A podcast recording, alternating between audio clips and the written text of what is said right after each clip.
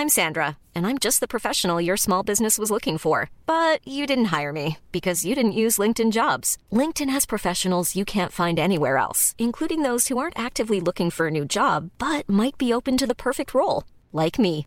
In a given month, over 70% of LinkedIn users don't visit other leading job sites. So if you're not looking on LinkedIn, you'll miss out on great candidates like Sandra. Start hiring professionals like a professional. Post your free job on linkedin.com/people today. Bienvenue au Balado Urbania. Bonjour à tous, je m'appelle Malia et je suis journaliste chez Urbania. Dans l'épisode de cette semaine, on va vous partager trois gros coups de cœur et espérer très fort que notre enthousiasme soit suffisamment contagieux pour qu'après votre écoute, vous soyez inspiré à visionner en entier la série Bojack Horseman, à écouter le podcast de santé mentale Orage dans la tête, ou encore à vous procurer un sapin Fraser Premium juste avant l'arrivée du Père Noël. Donc, sans plus tarder, laissez-moi vous parler de mon cheval fictif préféré. Comme beaucoup de choses dans ma vie, tout a commencé avec mes cheveux. Parce que depuis que j'ai 14-15 ans, il faut savoir que je me tresse toute seule et que mon portefeuille me le rend bien. Et puis, c'est devenu un moment de bien-être privilégié où je prends du temps pour moi, mais c'est aussi un exercice qui est très très long. On parle quand même de plusieurs heures assises dans la même position, à faire le même mouvement, encore et encore, jusqu'à ce que le résultat prenne vie. Et donc, pour que ces heures passent plus vite, j'ai l'habitude de visionner en même temps une série télévisée au complet. C'est d'ailleurs comme ça que j'ai pu commencer The Walking Dead et arrêter juste avant que la série ne dégraille complètement, mais bref, je digresse. Bojack Horseman. Combien de personnes m'en ont parlé Et reparlé. Et re-reparlé. Et re-re-re-reparlé. Et. Bref, vous comprenez l'idée, on en frôlait la propagande soviétique. Et comme avec toutes les séries populaires que mes amis me supplient incessamment de commencer, j'ai fait ce qui était attendu de moi. J'ai attendu un siècle, une semaine et six jours avant de m'y mettre. À vrai dire, le synopsis ne m'inspirait pas vraiment. Un dessin animé sur un cheval quinquagénaire, égocentrique et aigri, qui se morfond sur lui-même dans une villa des collines d'Hollywood et qui se raccroche désespérément à son succès des années 90 lorsqu'il était encore l'acteur principal d'une sitcom à succès. Ok, attendez. Décrit comme ça, ça a peut-être l'air intrigant finalement, ou au minimum drôle. Mais le problème, c'est que le premier épisode ne m'a ni intrigué, ni fait rire. J'étais stoïque du début jusqu'à la fin. Je trouvais les blagues lourdes, les enchaînements trop évidents, l'alchimie entre les personnages surfaite, alors que c'est un dessin animé, faut le faire. Et donc, après ce premier essai, je n'avais qu'une seule envie appuyer sur pause, quitter la fenêtre Netflix et me trouver une autre série à regarder. Traduction, remettre la saison 4 de The Office que je connais déjà par cœur. Seulement, mon ordinateur était trop loin de moi et puis ma tresse était euh, pas encore finie entre mes doigts. Puis ma coiffure venait tout juste de commencer et puis j'avais juste la flemme de me lever. Donc, résultat, je suis restée passivement assise devant le deuxième épisode. Et puis le troisième. Puis la première saison entière. Et puis la seconde saison. Et c'est comme ça que petit à petit, Bojack Horseman m'a eu à l'usure. Je saurais pas vous donner un moment eureka qui a signé mon passage de l'indifférence totale à l'immersion jusqu'à parfois me tirer des larmes et des crises de rire. Je pense que c'était juste une succession de petits moments qui m'ont fait me dire Oh, c'est pour ça que mes amis me harcelaient pour que je m'y mette. Parce que le plus grand paradoxe de Bojack Horseman, c'est que ce dessin animé soit finalement la série la plus humaine que je connaisse.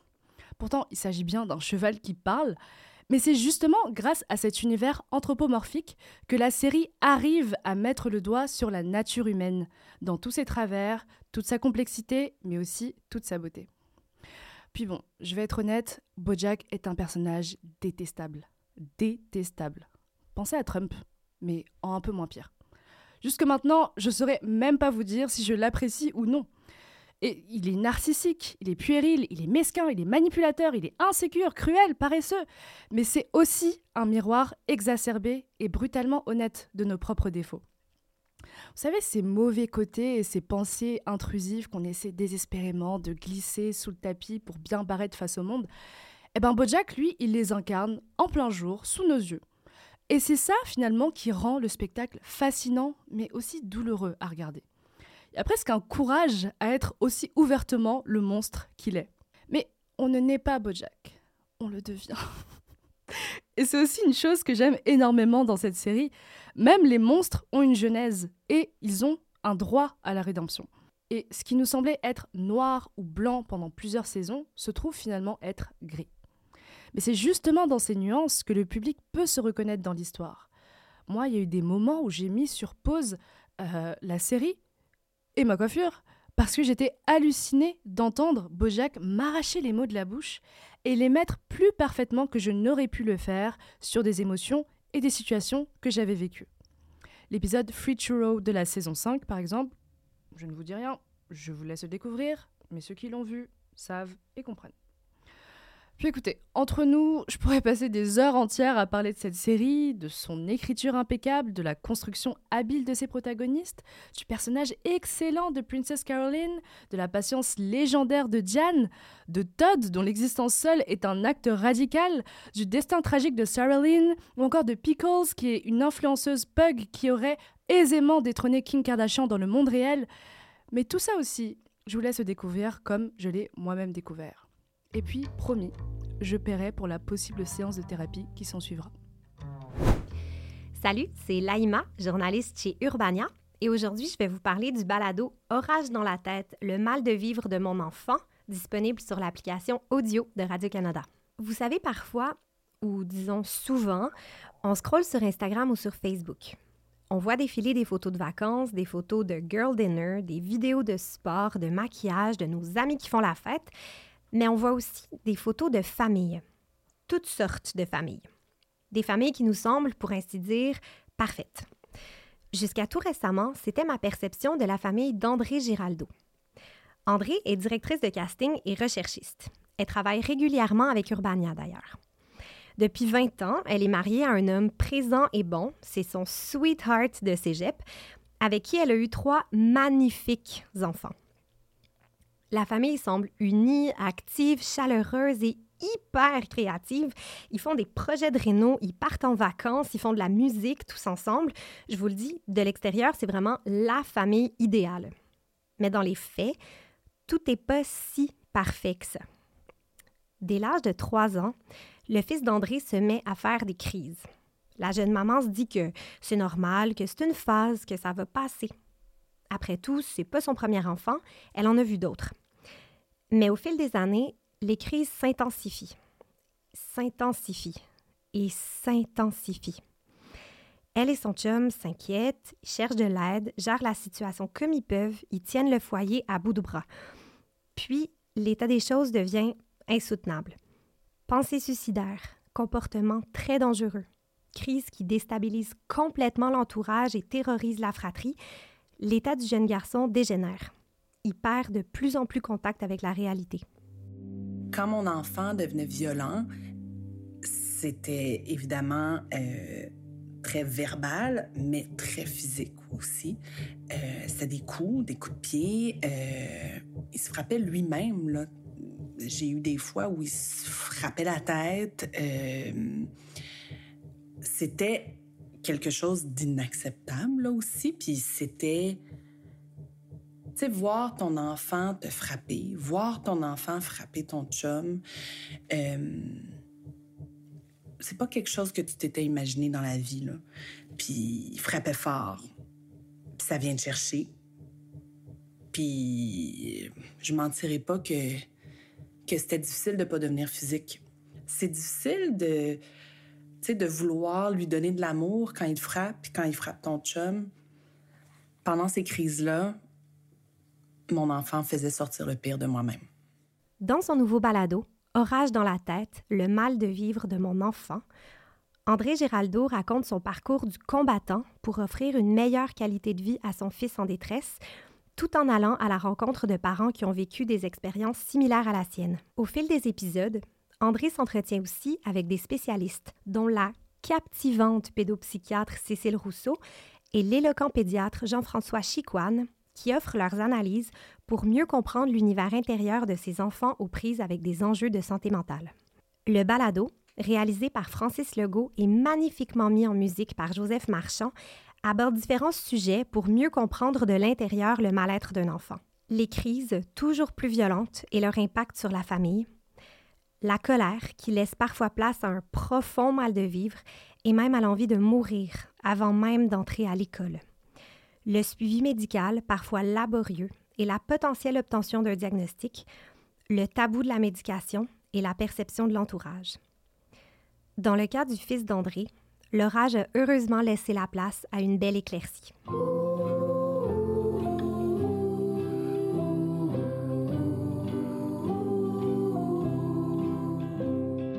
J'ai comme des orages dans ma tête.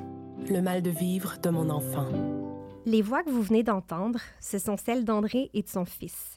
Juste ça, ça suffit pour me donner les larmes aux yeux. Je dois être honnête avec vous, ce balado-là m'a complètement chamboulé.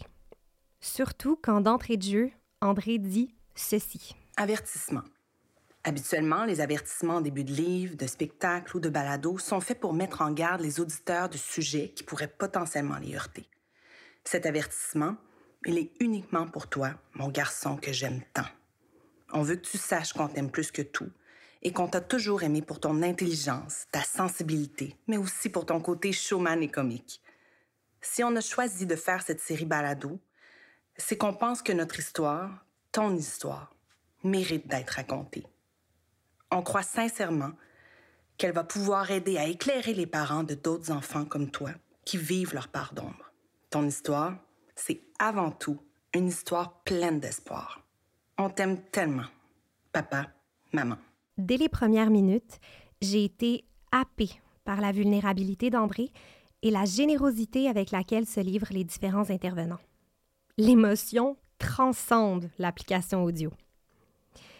Mention spéciale à la jeune Frédérique, aujourd'hui âgée de 14 ans, qui a elle-même traversé des épisodes dépressifs et différents enjeux de santé mentale et qui en parle aujourd'hui avec une maturité désarmante. En terminant, j'ai envie de dire bravo et merci à André Giraldo qui livre un balado sensible, puissant, pertinent et qui fait incontestablement œuvre utile. Bonjour, je m'appelle Clément Hamelin, je suis journaliste chez Urbania et voici mon ode au sapin Fraser Premium. Ode au Fraser Premium, la crème de la crème des sapins naturels. C'est au sud des Appalaches, vers la fin du 18e siècle, enraciné entre deux flancs de montagne, qu'on découvrit pour la première fois ce sapin aux caractéristiques divines.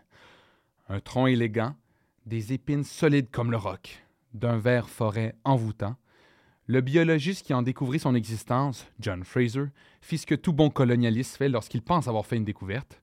Il lui donna son nom. Le sapin Fraser est donc né. Plus de 200 ans plus tard, dans un petit marché de sapins coin Atoteken et Ontario, j'ai eu le même coup de foudre. Bon, pour le conifère, pas pour le marchand, je vous rassure. Je fis aussi ce que tout bon colonialiste fait lorsqu'il pense avoir fait une découverte. Le marchand de sapins s'appelle maintenant Clément. Avec mes collègues de l'époque, on s'est donné un budget à respecter pour acheter notre premier sapin en tant que jeune adulte responsable. Ça m'avait tout pris pour en convaincre une des deux qu'on devait acheter un naturel. Je devais donc respecter le budget. Ce que j'ai pas fait. Clément, le marchand de sapins, on se rappelle, nous a louangé le Fraser Premium comme s'il nous parlait de son premier crush du secondaire. Le pauvre, il a gaspillé sa salive parce que l'amour entre moi et ce sapin de luxe était déjà consommé. Mais qu'est-ce qu'il a de si particulier, ce sapin-là? Eh bien, premièrement, ses épines. Elles sont robustes, font le tour de la branche, contrairement à son cousin le baumier, qui est vêtu d'épines plates. Ça veut dire que peu importe la décoration, elles vont tenir. Terminer les sauts en plein milieu de la nuit parce qu'une boule de Noël vient de sacrer son camp en emportant avec elle un torrent de clochettes pour trucider le petit Jésus dans sa crèche de papier mâché au bas du tronc. Fini! Deuxième argument de vente, sa rétention d'eau.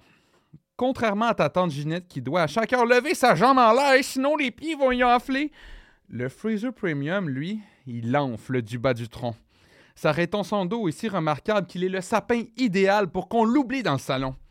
Alors si vous êtes comme moi et que vous procrastinez le démontage des décorations après le jour de l'an, c'est le conifère idéal. Pas besoin de craindre qu'il pogne en feu. Tant que vous l'arrosez une fois par semaine, il sera autant hydraté que ma peau après mon skincare routine. Pour celles qui se le demandent, oui, les hommes modernes, ça se crème la peau. Fait qu'en gros, je l'ai acheté le sapin. Et depuis, j'ai toujours des Fraser Premium à Noël. C'était un mal nécessaire selon moi. Le rush d'adrénaline, il était trop fort. J'avais besoin d'un Fraser Premium dans mon salon. Le roi des sapins, il réglait tous mes traumas d'enfance. Bon, je vous explique. faut que vous sachiez que moi, dans ma tendre jeunesse de classe moyenne, le sapin était toujours source de discorde. Chez les Hamelins, c'est très difficile d'avoir un consensus. Premièrement, à chaque année, le sapin était toujours trop grand, il fallait couper le top. Me semble que c'est pas compliqué utiliser un rebond à mesurer avant d'acheter le tas de fougères. Premier strike. Ensuite, on était quatre enfants. Fait que fallait que tout le monde puisse contribuer aux décorations de Noël. Ça donnait pas de démocratie, c'était l'anarchie. Résultat, le sapin, il était lettre. Un chaos sur pied qu'il faut arroser une fois par semaine. Je finissais toujours la journée des décorations en pleurant. Chaque Noël. 15 ans plus tard, c'était la première fois que je pouvais acheter moi-même un sapin, contrôler son apparence et avoir mon mot à dire en tant que directeur artistique du département des conifères. Il n'y a rien qui pouvait me rendre plus heureux. Tout contrôler, dans le fond. Ça coûtait cher à chaque fois, mais ça me rendrait profondément content. C'est peut-être une façon toxique de voir la magie Noël, mais moi, j'aimais bien ça. Sauf que depuis, euh, le fromage coûte plus cher qu'une tank de gaz. Cette année, ce sera mon premier Noël sans Fraser Premium. Puisqu'un Fraser Premium, euh, ben, il coûte cher, plus cher qu'un sapin naturel. Sortir 140$ pour un buisson qu'on va crisser au vidange dans un mois, c'est pas tout à fait donné. Et force est d'admettre que maintenant que je suis un adulte responsable, j'aime mieux contribuer à mon CELI. C'est dommage parce que Noël, euh, c'est une fête occidentale qui réveille en nous un capitalisme sauvage pur et dur, et ça, ça fait du bien. D'avoir le luxe extranet premium des sapins dans mon salon, ça comblait un vide en moi. Mais cette année, ce sera mon premier Noël sans le même sapin que Logan Roy. Puis c'est correct. Mais sache, cher Fraser, que dès que je peux, je te ramène en date dans mon salon. Si vous avez aimé ce balado, ben, mettez-y 5 étoiles, partagez-le, envoyez à la famille, abonnez-vous pour retrouver d'autres histoires extraordinaires de la part d'Urbania. C'était Clément Hamelin et on se dit à la semaine prochaine. C'était un balado Urbania. Abonnez-vous donc.